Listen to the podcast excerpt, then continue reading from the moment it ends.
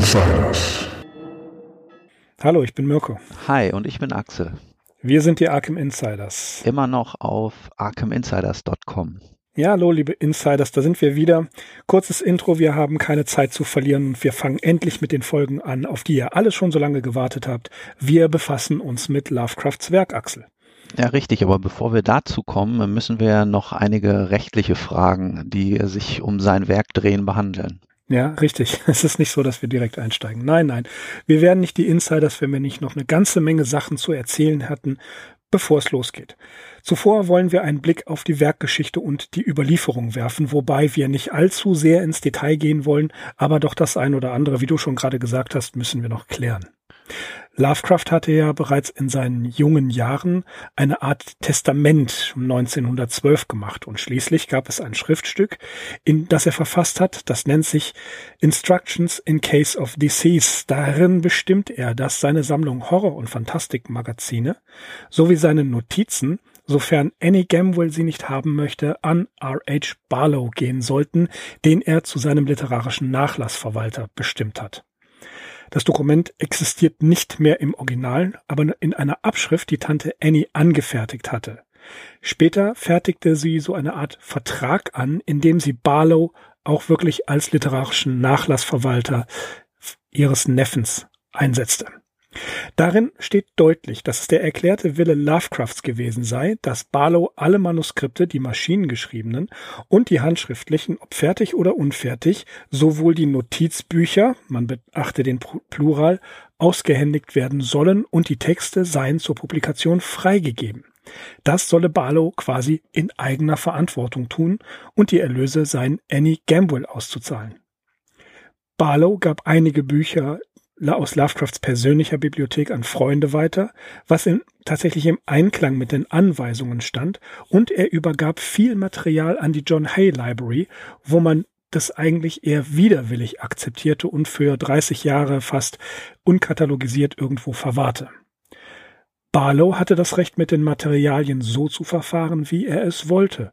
Und wenn man sich seinen späteren Lebenswandel betrachtet, so hat er gut daran getan, den Nachlass der John High Library zu stiften. Barlow war auch maßgeblich daran beteiligt, dass Lovecrafts Kollegen und Freunde weitere Schriften an die John Hay schickten und sie dort aufbewahrt wurden. So hat Barlow zwar nicht direkt wie ein literarischer Nachlassverwalter gehandelt, aber er hat zumindest dafür gesorgt, dass ein Großteil in Sicherheit war. Wir wissen natürlich, dass auch August Derleth auf den Plan trat und in der Causa Lovecraft nicht gerade zimperlich vorgang. Er verlor keine Zeit und fing bereits Ende März 1937 damit an, sich um die Herausgabe der Werke Lovecrafts zu kümmern, und Hilfe holte er sich bei Donald Wandry. Als Grundlage für seine Arbeit nahm Derleth zwei Äußerungen Lovecrafts. Am 14. April 1932 schrieb er an Derleth, dass er befürchte, es könne zu willkürlichen Turbulenzen innerhalb seines literarischen Erbes kommen, und er schrieb, vielleicht lade ich die ganze Arbeit auf dich ab und benenne dich als Erben. Als es um ein von Derleth angestrebtes Buchprojekt mit den Erzählungen Lovecrafts ging, das war noch zu Lovecrafts Lebzeiten, schrieb er am 16. Dezember 1936 an Derleth, dass ihm hierfür einfach jede Energie fehle. Barlow wurde in das Projekt von Derleth nicht direkt mit eingebunden. Wenn er seine Hilfe angeboten hätte, so wäre sie Derleth willkommen gewesen. Sollte Barlow von den Plänen Abstand nehmen, auch gut. Derleth hatte seine Marschroute ohnehin schon fertig. Zunächst versuchte Derleth, einige Texte an die großen Publikumsverlage zu verkaufen, wie zum Beispiel Scriveners oder Simon Schuster, aber diese scheuten die Kosten für ein Projekt, von dem sie nur schwer einschätzen konnten, wie rentabel es sein könnte. Also gründete man Arkham House und veröffentlichte dort 1939 die Sammlung The Outsider and Others mit einem furchtbar schlechten Satz, einem ganz entsetzlichen Schriftbild voller Fehler, ist das eher eine Kuriosität und nicht wirklich eine gute Ausgabe. Sie wurde zwar wohlwollend von den Fans aufgenommen, aber es sollte vier Jahre dauern, bis alle 1268 Exemplare verkauft wurden. Joshi vermutet, dass die gesamte der Geschichte der Weird Fiction anders verlaufen wäre, wenn Lovecraft bei einem großen Verlag veröffentlicht worden wäre. Doch auch Derleth hatte hier seine eigene Vorstellung. Er wollte die totale Kontrolle über das Werk Lovecrafts nicht in fremde Hände geben und für fast 30 Jahre versuchte er, alles zu kontrollieren, was mit dem Werk zu tun hatte. Dazu hatte er, nicht nur nach der Meinung Joshis, überhaupt kein Recht. Dennoch, bei allem, was Durles möglicherweise falsch gemacht haben mag, überwies er Annie Gamble die Erlöse der Verkäufe und das waren um die 1000 Dollar.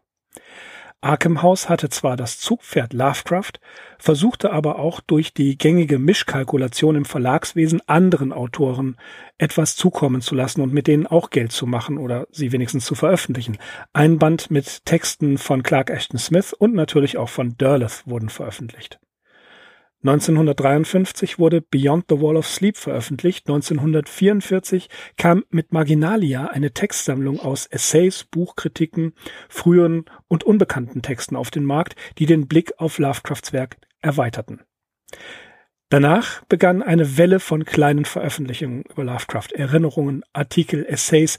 Außerhalb der Kontrolle Dörles wurden viele Fanveröffentlichungen auf den Markt gebracht, wie zum Beispiel das Acolyte-Magazin von Francis T. Laney, in dem auch Lovecraft-Geschichten veröffentlicht wurden.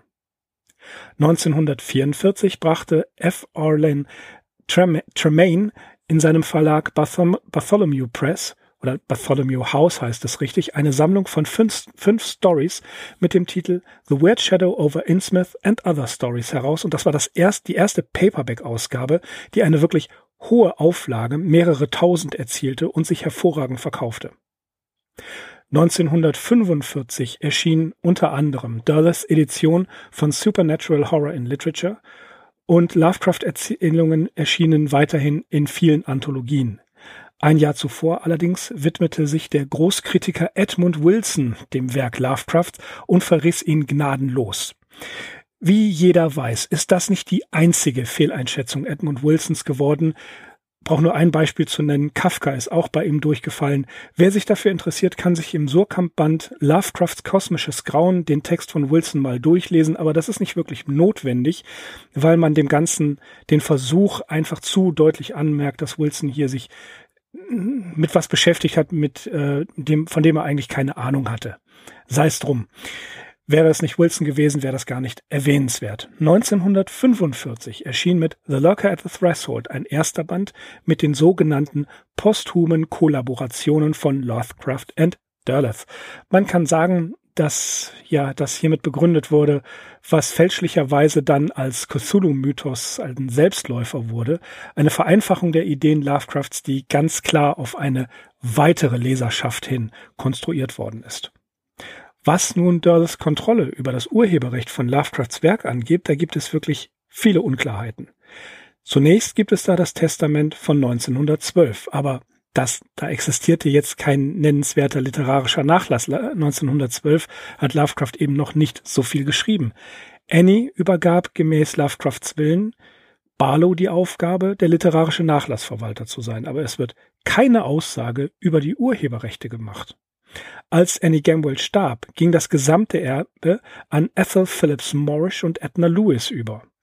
Dörleth hatte niemals das Recht, ausnahmslos über das Urheberrecht zu verfügen. Er behauptete, dass Annie Gamble dies ihm zugesichert hat, aber darüber gibt es kein Dokument. Auch das sogenannte Morris Lewis Gift, also das Morris Lewis Geschenk, was in der Sekundärliteratur immer wieder zitiert wird, erlaubte zwar Arkham House alle Lovecraft-Texte zu drucken, was natürlich auch im Interesse Annie Gamwells gewesen ist, aber niemals wurde das Urheberrecht wirklich an Arkham House abgegeben. Dulles hatte die Rechte für eine Wiederveröffentlichung von Weird Tales Geschichten erworben, allerdings nur de, der Texte und auch der Form der Texte, wie sie in Weird Tales erschienen waren. Es war üblich, dass ein Autor seine Rechte an den Zeitschriftenverlag abgetreten hat. Zum Beispiel daher sind auch einige Texte Philip K. Dicks Public Domain, denn die Zeitschriften, an die er seine Rechte verkauft hatte, existierten irgendwann nicht mehr und hatten auch keinen Rechtsnachfolger. Lovecraft hingegen hat seine Texte äh, an Weird Tales verkauft in der Form, wie sie in Weird Tales erschienen waren, korrigierte Texte aber fielen nicht darunter, also sprich eine andere Version eines Textes.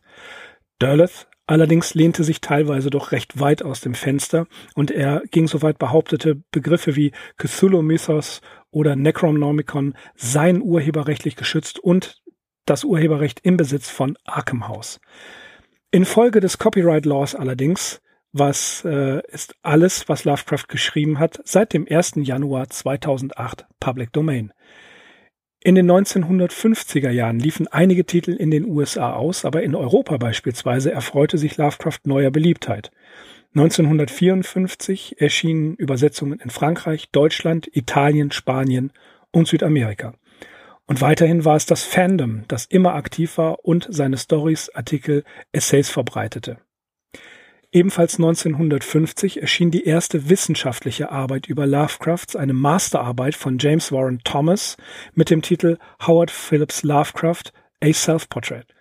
Dessen Veröffentlichung wollte Derleth sogar verhindern. 1959 veröffentlicht Arkham House einen Band mit dem Titel The Shuttered Room and Other Pieces mit unterschiedlichen Texten, wodurch das Interesse an Lovecraft in den 1960ern wieder zunahm. Und im Jahr 1965 begann die Edition der Selected Letters, die sich allerdings lange hinzog und stark durch Durses und OneDry gelitten hat, denn sie kürzten in den Briefen herum, lieferten kein Register und machten den Gebrauch des Materials nicht einfach. Ich glaube, da habe ich mich auch in jeder dritten Folge drüber beschwert, sei es drum. Bereits 1949 gab es ein CBS-Hörspiel von The Dunwich Horror, was Lovecraft wahrscheinlich nicht gefallen hätte, denn er hatte starke Vorbehalte gegen die Bearbeitung seiner Erzählungen für moderne Medien. Doch, ich mach's kurz, Lovecrafts Werk begann seinen Siegeszug durch moderne Medien wie Film und Radio. Jede Menge Epigonen tauchten auf, wie unter anderem J. Ramsey Campbell und Brian Lumley. Er war überall und der Rest ist Geschichte. Über Filme und Hörspiele haben wir ja schon in früheren Folgen gesprochen. Die Paperback-Welle der 1960er und 1970er Jahre brachten das Werk weiter in den Mainstream, ermöglichten eine große Öffentlichkeit. Amerikanische und ausländische Forscher wie Marie Levy aus Frankreich und Dirk W. Mosig aus Deutschland arbeiteten sich an Lovecraft ab, der nach und nach seine verdiente akademische Aufmerksamkeit bekam. Als Derleth am 4. Juli 1971 starb, konnte man sagen, er war es, der Lovecraft im Bewusstsein der Öffentlichkeit verankert hatte. Er war der Mann, der es tun konnte. Denn wenn auch Barlow eigentlich als Nachlassverwalter es hätte tun können, so war dieser gar nicht dazu in der Lage. Es blieb oder es bleibt dennoch, sagen wir mal, ein Geschmäckle zurück in der Art und Weise, wie Derleth gehandelt hat. Ja, Axel, das Copyright, das, das äh, Morrison Lewis Gift, all diese ganzen Sachen, das ist doch super kompliziert eigentlich. Ja, also ich muss von meiner Seite aus auch ganz klar sagen, also ich äh, gebe überhaupt keine Gewähr auf äh, eventuelle juristische Dinge, die ich jetzt im Folgenden noch von mir geben werde. Wir können dieses Thema wirklich nur als Laien anschneiden. Es ist eine sehr interessante Thematik, aber gerade in den Jahrzehnten nach Lovecrafts Tod hat sich gezeigt, dass da ein unglaubliches Durcheinander herrschte. Das kam bei dir schon zur Sprache. Vor allem muss man sich einfach mal klar machen, die ganzen Sachen, die im Anschluss nach Lovecrafts Tod erschienen sind, diese Taschenbuchausgaben, auch schon Bearbeitungen, Adaptionen und so weiter, das ist eigentlich alles ja, in teilweise in einer starken Auseinandersetzung mit Arkham House hat das nur das Licht der Welt erblickt, weil genau wie du schon gesagt hast, August Derleth und Donald Wandry, die ähm, sind da teilweise recht aggressiv vorgegangen, wenn es darum ging, Sachen von Lovecraft direkt natürlich zu verwenden, aber eben auch einfach, ja, inhaltliche Bestandteile seines, seines Werks, zum Beispiel auch der Cthulhu-Mythos. Also es gibt da wirklich mehrere Beispiele und stellvertretend möchte ich hier einfach nur mal anführen, ähm, ja, wie die Schlüsselfigur August Derleth, der Begriff ist völlig gerechtfertigt, wie die Schlüsselfigur August Derleth sich persönlich zur Copyright-Frage Lovecrafts äußerte. Das geht äh, wirklich nur ein Beispiel oder zwei Beispiele hervor aus einem Briefwechsel, den er mit dem englischen Schriftsteller Ramsay Campbell geführt hat. Campbell hatte Anfang der 1960er Jahre Kontakt mit Derleth und Arkham House aufgenommen, um dort anschließend selbst zu veröffentlichen. Er war damals noch ein sehr junger Mensch und war beeinflusst von Lovecraft und hat versucht, in diesem Stil zu schreiben und sich auch der äh, ja, Monster und der Schauplätze Lovecrafts zu bedienen. Und in einem seiner ersten oder sogar in dem ersten Brief hatte er Derleth höflich angefragt, ob er zum Beispiel Plot-Ideen aus Lovecrafts Commonplace Book für eigene Geschichten verwenden dürfe. Und Derleth antwortete ihm darauf am 19. August 1961, was die Plot-Ideen im Commonplace Book betrifft, ich wäre äußerst vorsichtig damit, irgendeine davon zu gebrauchen. Natürlich kann man eine Idee nicht urheberrechtlich schützen. In erster Linie deswegen, weil wir nicht sicher sein können, welche von diesen Gedankenschnipseln HPLs eigene sind und welche er sich selbst aus einer anderen Lektüre heraus notiert hat. Sollten Sie eine von den letzteren nutzen, könnten Sie sich schnell Ärger mit jemandem aufhalsen, der sie bereits verwendet und ein Urheberrecht darauf hat. Genau diese Antwort ist sehr bemerkenswert, weil St. Joshi weist darauf hin, Derleth selbst in einem Fall so verfahren hat. Seine sogenannte posthume Kollaboration The Ancestor basiert nämlich auf ebenso einem Eintrag aus dem Commonplace Book, wobei Lovecraft hier lediglich eine Synopsis von Leonard Kleins ebenfalls The Ancestor betitelten Geschichte notiert hatte. Und im Oktober desselben Jahres 1961 forderte Derleth Campbell auf, eine Änderung in einem Lovecraft-Pastiche vorzunehmen, das dieser ihm hatte zukommen lassen. Konkret geht es darum, dass Campbell seine Geschichte nicht im Lovecraft-Milieu Neuenglands spielen lassen soll. Derleth geht hier sogar so weit zu sagen, dass er sich als gemeinsamer Rechteinhaber mit Donald Wandry sicher sei, dass der Letztgenannte auf eine solche Änderung bestehen würde. Also das muss man sich mal äh, vorstellen, dass äh, Derleth bzw. Wandry so weit gegangen sind, ähm, ja zu verlangen, dass man eben ein, ein Lovecraft-Pastiche nicht in Neuengland spielen lassen soll. Die drei wesentlichen Ansprüche, die Derleth, Wandry und Arkham House ja auf das Copyright gestellt haben, die hast du schon genannt. Ganz richtig gibt es kein Dokument, das ihnen ausdrücklich die Copyright-Rechte an Lovecrafts Werk sichert. Ähm, die Veröffentlichung The Outsider and Others, die natürlich 1939 bei Arkham House erschienen war, die Tantiemen, das ist alles klar, dass sie davon natürlich zehren durften und auch die Morris Lewis Schenkung hat ihnen im Prinzip auch nur die Erlaubnis erteilt, zukünftig Lovecraft-Bücher zu veröffentlichen. Interessanter wird dann dieses sogenannte Weird Tales Assignment of Copyright. Und ähm, das war ein Dokument, das am 9. Oktober 1947 mit Weird Tales abgeschlossen wurde. Und darin erhielten äh, Derleth und One die Rechte an sämtlichen 45 sind das, glaube ich, im Heft erschienen Lovecraft Stories.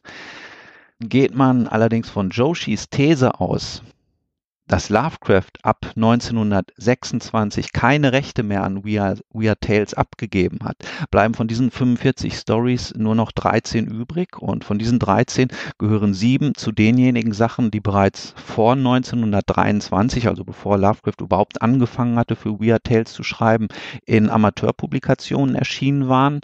Und äh, auf diese Veröffentlichung war sowieso kein Copyright, Copyright drauf, weil das äh, von diesen Amateurzeitschriften gar nicht nicht erhoben wurde.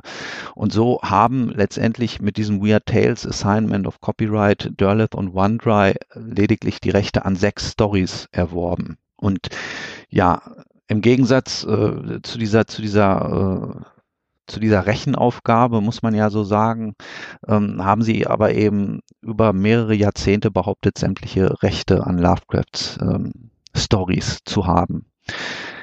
Nachdem August Derleth 1971 gestorben war, ging dieser interessante Rechtsstreit in eine weitere Runde, weil nun beanspruchte auf einmal Donald Wandry die Rechte an sämtlichem Lovecraft-Material, das Arkham House vorlag. Und zwar focht er damit Derleth eigenes Testament an, nachdem ihm, also OneDry, lediglich die Rechte und Tantiemen an denjenigen Arkham House Werken zuständen, die sie beide zusammen in der Vergangenheit veröffentlicht hatten. Und OneDry berief sich hierbei auf einen Vertrag, den er mit Derleth 1955 abgeschlossen hatte, worin es heißt, dass, falls einer der beiden sterbe, der andere sämtliche Rechte aus dem Weird Tales Assignment erhalten solle. OneDrive verfolgt diesen Rechtsstreit bis 1986, bis ein Jahr vor seinem Tod. Er ist 1987 gestorben. Als Gegner stand ihm hier Derleth, Rechtsanwalt Forrest D. Hartmann gegenüber, der nach Derleths Tod, Tod auch die Rechte von Arkham House vertrat. Hartmann argumentierte so in einer Aussage von 1974, dass Lovecrafts Werke entgegen wiederum der Aussage von Derleth und OneDry eben doch in der Public Domain sein, weil das Copyright äh, niemals erneuert worden sei und dementsprechend OneDry keine Rechtsansprüche an Arkham House stellen könne. Mit dieser öffentlichen Aussage aber hatte er natürlich auch alle Ansprüche von Arkham House, die der Verlag in Zukunft noch an andere hätte stellen können, negiert. Also de facto hat er eingeräumt, dass Lovecraft Sachen in der Public Domain seien. So, jetzt kommt noch ein weiterer Player ins Spiel. Am 10. Juli 1998 gründete ein gewisser Robert C. Harrell das Unternehmen Lovecraft Properties LLC im Staat Rhode Island mit dem Zweck, die Durchsetzung der literarischen Rechte an Lovecrafts Werk zu verfolgen. Harral, das ist der Enkel von Ethel Morrish, also der Cousine zweiten Grades von Lovecraft. Der Name Morrish taucht ja auch schon in Annie Gamwells Testament auf. Und tatsächlich jedoch scheint Harrell nicht von der Morrish, sondern noch von einer anderen Seite damit beauftragt, beauftragt worden zu sein, die Rechte am Lovecraftschen Werk zu verfolgen. Der Anwalt der Familie Lovecraft Phillips Albert R. Baker hatte die Testamentsvollstreckung von Lovecrafts literarischem Nachlass im Jahr 1974 an Harrell übergeben. Das geht aus Akten hervor, die Chris J. Carr im Stadtarchiv in Providence eingesehen hat. Harrell stellte demnach 1974 ein Verzeichnis dieses Nachlasses auf, das er dem Nachlassgericht übermittelt hat. Und dieses Verzeichnis listet auf sämtliche Schriften des verstorbenen Howard P. Lovecraft, die nicht urheberrechtlich geschützt oder in der Public Domain sind, sowie alle Briefe, Fotografien und Bücher, ob veröffentlicht oder unveröffentlicht, sowie weiteres unveröffentlichtes Material. Den letzten Satz habe ich nicht ganz verstanden, deswegen gebe ich ihn erstmal im englischen Original wieder. All writings which, though copyrighted, may not have been copyrighted by individuals, companies, corporations, or associations who possess the right or authority to copyright said materials. Also, wenn ich es richtig verstehe, fallen hier drunter auch sämtliche Schriften, die ja widerrechtlich, urheberrechtlich geschützt wurden, beziehungsweise auf die widerrechtlich Copyright-Ansprüche gestellt wurden. Besagter Albert R. Baker war übrigens der Rechtsanwalt der Familie Phillips und er war tatsächlich auch dabei, als Lovecraft äh, im zarten Alter von 22 Jahren 1912 sein, ja, sein erstes Testaments Testament aufgesetzt hat. Aber wie du auch schon gesagt hast, Mirko, äh, von einem regelrechten Nachlass, äh, vor allem literarischen Nachlass, konnte man damals ja noch nicht sprechen. Chris J. Carr, diesen Namen habe ich eben erwähnt, diese von mir letztgenannten Informationen, die äh, stammen alle aus einer sehr, sehr, wenn auch nicht immer leicht zu verfolgenden Untersuchung, die sich The Black Seas of Copyright ähm, nennt. Die hat Carr über mehrere Jahre hin äh, geschrieben, verfolgt, umgearbeitet, aktualisiert. Er stand im Austausch mit St. Joshi, mit ähm, besagten Harrell, hat wirklich äh, mehrere Dokumente auch auf äh, diese Webseite gestellt. Wir werden sie auf jeden Fall verlinken. Also sie äh, umfasst mehrere Seiten mit jeweils einem, mit jeweils eigenen Aufsätzen äh, zu diesen verschiedenen Thesen. Das Ende vom Lied ist wahrscheinlich mit ziemlicher Wahrscheinlichkeit so, wie wir es auch schon gehört haben, dass Lovecrafts Sachen seit 2008 ohne Copyright sind, gemeinfrei. Wobei wir uns auch darüber klar, klar sein müssen, ähm, Urheberrecht, das ist so eine geläufige Übersetzung des Begriffes Copyright, aber die Begriffe werden natürlich in den jeweiligen Staaten auch nochmal anders gehandhabt. Und ähm, vor allem diese Gemeinfreiheit oder diese Public Domain. Ich habe bis heute eigentlich noch nicht verstanden, ob sich das jetzt nur auf die Texte bezieht, wie sie zum Beispiel in den Weird Tales erschienen sind, oder ob ich mir jetzt auch eine Ausgabe hernehmen kann, die zum Beispiel S.T. Joshi erst in den letzten Jahren ediert hat, wie zum Beispiel The Case of Charles Dexter Ward. Das ist ja mal erschienen ähm, bei der Tampa Press, natürlich mit äh, Anmerkungen und Nachwort von S.T. Joshi versehen. Auf Joshis Texte ist natürlich das Copyright, hat er sein eigenes Copyright drauf.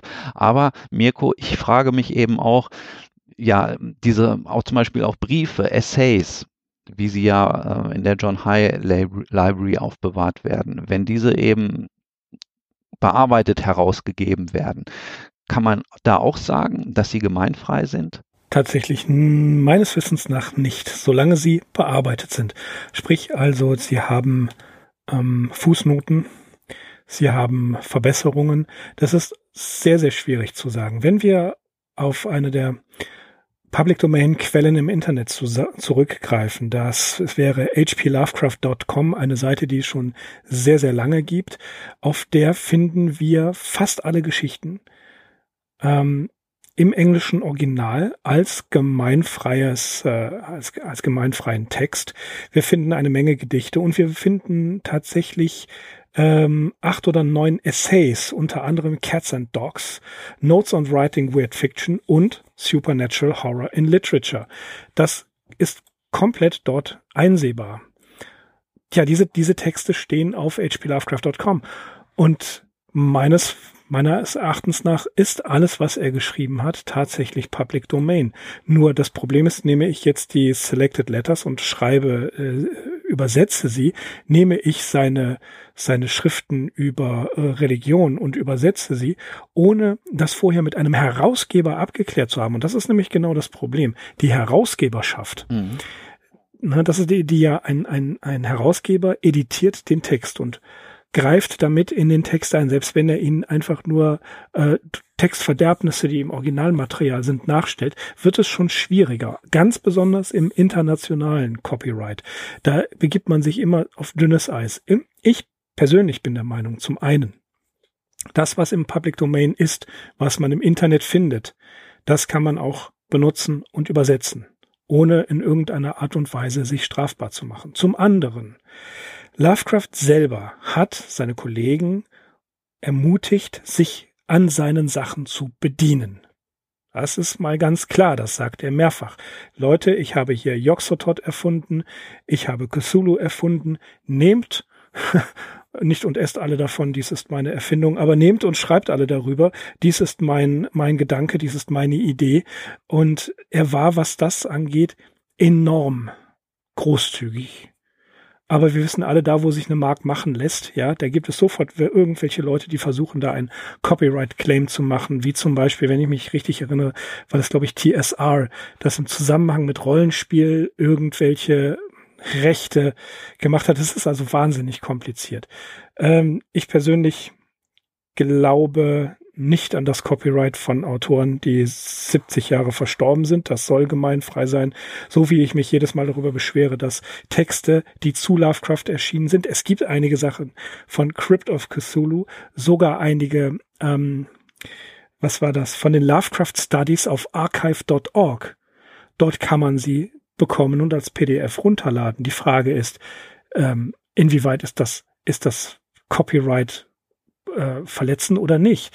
Äh, Archive.com ist keine Piratenseite. Also glaube ich schon, dass das, was da steht, auch besessen werden kann. Man macht ja kein, man macht ja nichts Schlimmes damit. Man, man hat ja keinen keinen wirklichen materiellen Gewinn, außer einem geistigen Gewinn, indem man das liest.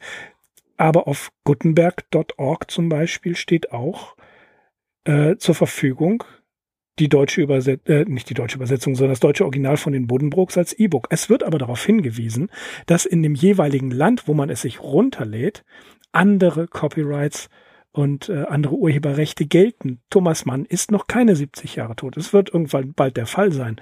Äh, aber die Sachen, die man, die dort von deutschen Autoren, die noch keine 70 Jahre tot sind, ins Internet gestellt werden, dürften theoretisch nicht in Deutschland heruntergeladen werden. Jetzt kann man natürlich diskutieren darüber. Ich kann die Buddenbrooks für 50 Cent auf dem Flohmarkt kaufen. Wer hat da einen, einen Nutzen von?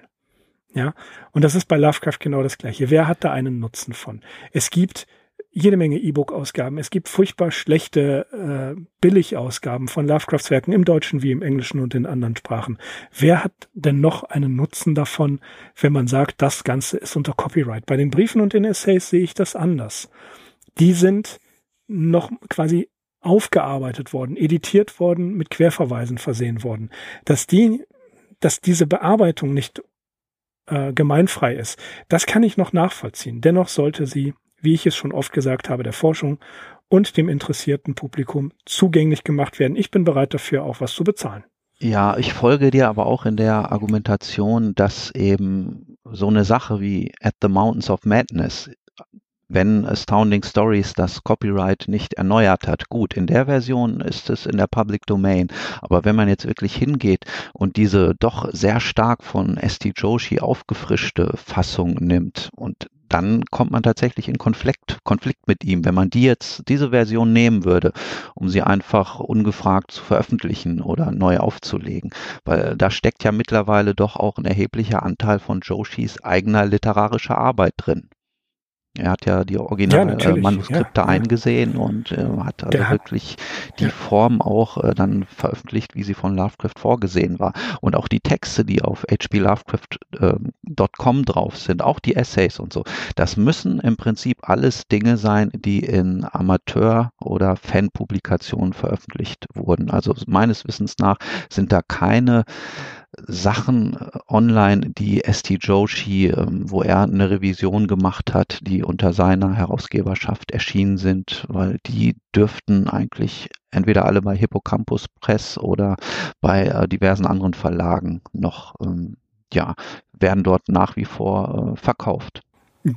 Ja, warum auch nicht? Es ist, es ist völlig in Ordnung, dass man diese Sachen, gerade die Essays und die Briefe, dass man, dass man die auch ähm, verkauft, ja, die sind, dass man die damit sind ja auch etwas Geld die macht. Die sind extrem aufbereitet. Also das mhm, sind ja nicht richtig, einfach nur genau. die Texte, sondern also man hat da wirklich so einen ja. Mehrwert und deswegen, äh, wie gesagt, ich folge da auch absolut dieser Argumentation, ja.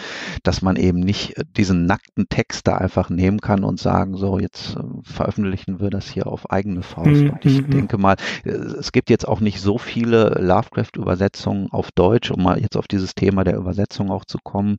Ähm, die Sachen, die Golconda gemacht hat, das ist natürlich alles mhm. äh, mit, mit Joshi abgesprochen. Die haben ja super, ja Supernatural ja, Horror in Literature haben sie rausgebracht. Das ist äh, die Version, die äh, Joshi zuletzt ähm, äh, für, ist, ich glaube, es ist auch bei Arkham House erschienen. Und wie gesagt, der Fall Charles Dexter Ward, das basiert auf der Veröffentlichung, die Joshi für diese Temper Press aufbereitet hat. Also diese, was bei Golconda erschienen ist. Wir hatten ja darüber gesprochen in einer Folge, das übernatürliche Grauen in der Literatur ist die eins zu eins Übersetzung von äh, ST Joshis Edition, also Bearbeitung, die bei Hippocampus Press Oder bei Hippocampus Press, ja. Mhm. Ja, ich habe sie beide neben, hier neben mir stehen. Und das ist, das ist die große Gefahr. Wenn man einen, einen Text hat, der von Joshi bearbeitet worden ist, den darf man nicht einfach so eins zu eins übersetzen. Das geht schief. Mhm. Das, das gibt nur Ärger. Also jetzt hier die, die Essays aus dem Hippocampus Press Verlag, oder die Briefe bei Hippocampus, die jetzt einfach so zu nehmen und zu, ähm, zu veröffentlichen ohne Absprache. Das würde ich mich nicht trauen. Mhm, mh. ja, ganz ehrlich. Ähm, wenn wir auf die Übersetzungen gucken, es gibt ein paar noch bei Surkamp. Lovecraft ist ein guter, ja, verkauft sich gut. Ich denke, die wird es auch noch einige Zeit lang geben. Ansonsten bleibt nicht mehr viel. Der Fester Verlag, ja, der hat alles herausgegeben oder das meiste herausgegeben. Und äh, natürlich auch Golconda. Das sind die beiden Verlage meiner Meinung nach, an die man sich halten kann hier in Deutschland, wenn man eine deutsche Übersetzung haben möchte. Richtig, genau. Es ist nur noch die Frage, wann sich ein deutscher Verlag einmal an die Briefe heranwagt, aber ja. niemals, niemals. Wahrscheinlich nicht, wenn man sieht, dass schon ähm, I Am Providence wirklich auf einen Zeitraum ja. von, ich weiß nicht, zwei, drei Jahre oder wie lange ist der Golconda Verlag mhm. da schon dran, ne? Ähm, das ja, reißen die auch mal nicht eben so runter. Also das, das reißt. Nein, wir, wir haben es gelesen und äh, wir wissen, was das für eine monströse Arbeit ist, das zu übersetzen. Alleine wenn wir was versuchen zu übersetzen, ist das schon Abwägungssache. Wir sind keine Profi-Übersetzer, aber ein Profi, der sich an die Sache ranbegibt, äh, verdient meinen allergrößten Respekt. Mhm. Gut, ich denke, Axel, das war zum Einstieg in das Themenfeld Geschichten, Erzählungen, Stories, ein kurzer Überblick über das, was äh, die rechtliche Situation ist, die Genese der Texte, wie das Ganze äh, ent, ja, entstanden ist, werden wir jeweils bei der Story klären.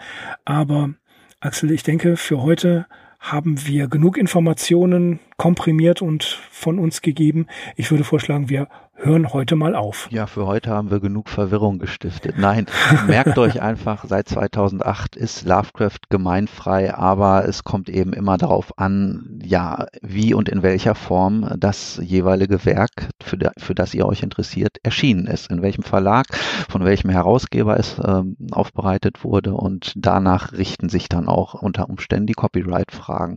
Schaut euch auf jeden Fall den Text von dem Chris J. Carr mal an, den wir verlinken werden, The Black Seas of Copyright. Also das ist wirklich eine ungemein tiefgehende Aufarbeitung dieses Sachverhalts, äh, ja, den wir, wie gesagt, heute mal von verschiedenen Seiten beleuchtet haben, aber den wir auch so in der Rückschau über diese ganzen Jahrzehnte natürlich nicht mustergültig und komplett darstellen konnten. Ja, das war's einstweilen für heute. Wir verabschieden uns und bedanken uns fürs Zuhören. Ich bin Mirko. Ich bin Axel. Wir sind die Arkham Insiders. Auf arkhaminsiders.com. Macht's gut. Bis dann. Arkham Insiders.